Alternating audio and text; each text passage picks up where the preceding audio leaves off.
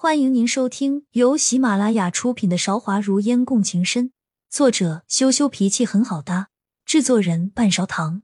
欢迎订阅。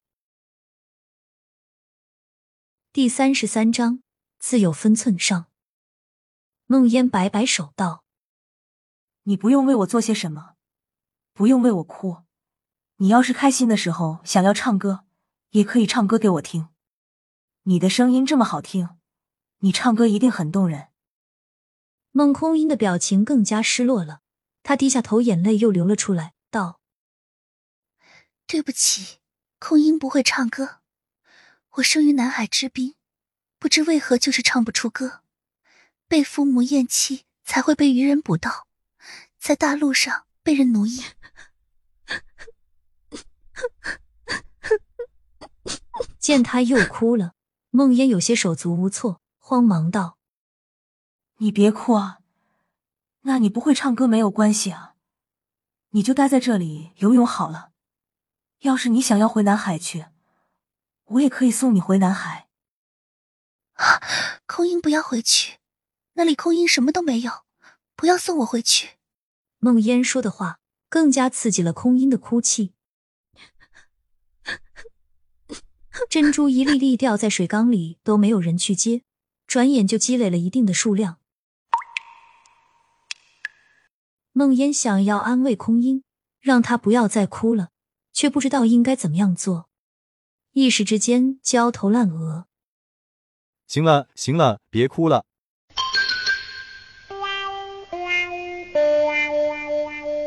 于飞听到空音嘤嘤啼哭，梦烟哄也哄不停，有些烦，大声呵斥道。不知空音是喜欢被人凶，还是于飞的威慑力太大，空音当下就停止了啼哭。你们鲛人受伤了要用的上药和我们正常人用的是一样的吗？梦烟想起空音脸上还有伤，关切问道。空音点点头道：“是一样的。”梦烟去了屋内，把创伤膏细细的给空音涂上，药的清凉感敷在脸上，空音很快就睡着了。水里的珍珠梦烟没有去捡，于飞有些困了，又躺回暗格休息。从刚刚遇到鲛人的欣喜中冷静下来。一百多年以前，因为在陆地上行走的人随意捕捉、买卖鲛人，鲛人到了陆地上行动变得不方便，只能任由人族宰割。大量的鲛人受到欺凌之后，两族爆发了强烈的战争。被压迫一族的反抗能力都是不容想象的，最终人族和鲛人族斗了个两败俱伤。自那一仗之后，人族就颁布了禁止买卖鲛人的法令，一旦发现，满门抄斩。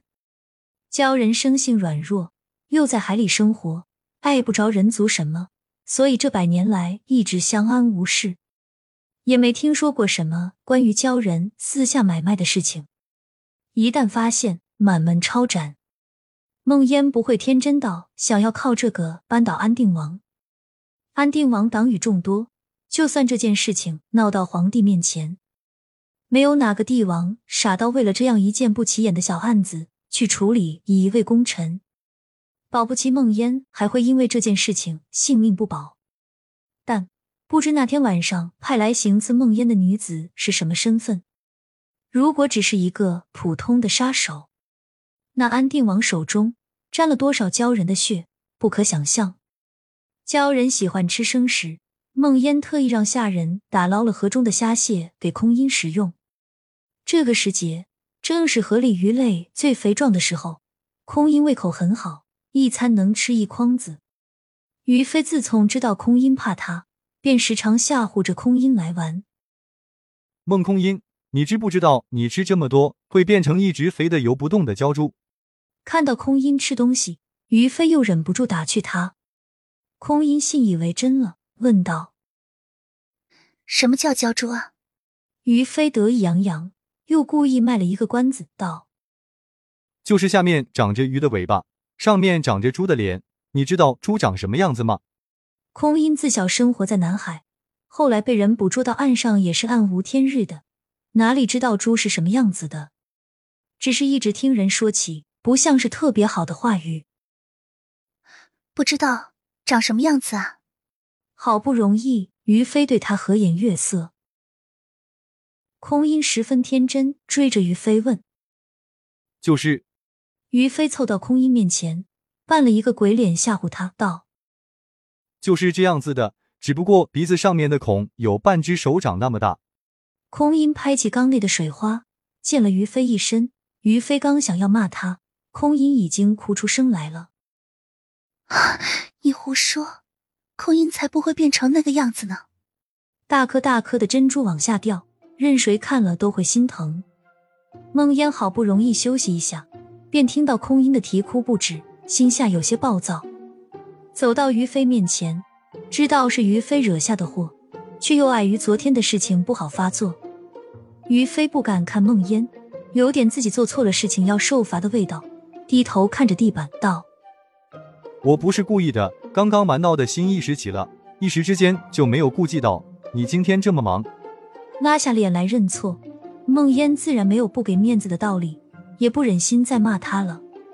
看了看哭闹不止的空音，对于飞说：“既然是你自己惹下的祸端，那么你便想办法自己解决吧。”于飞干的是杀手的职业，知道怎么杀人，知道怎么折磨人，知道怎么审问人，唯独不知道怎么哄人。虽说事情是自己惹下的，可听着空音啼哭不止，自己也是焦头烂额。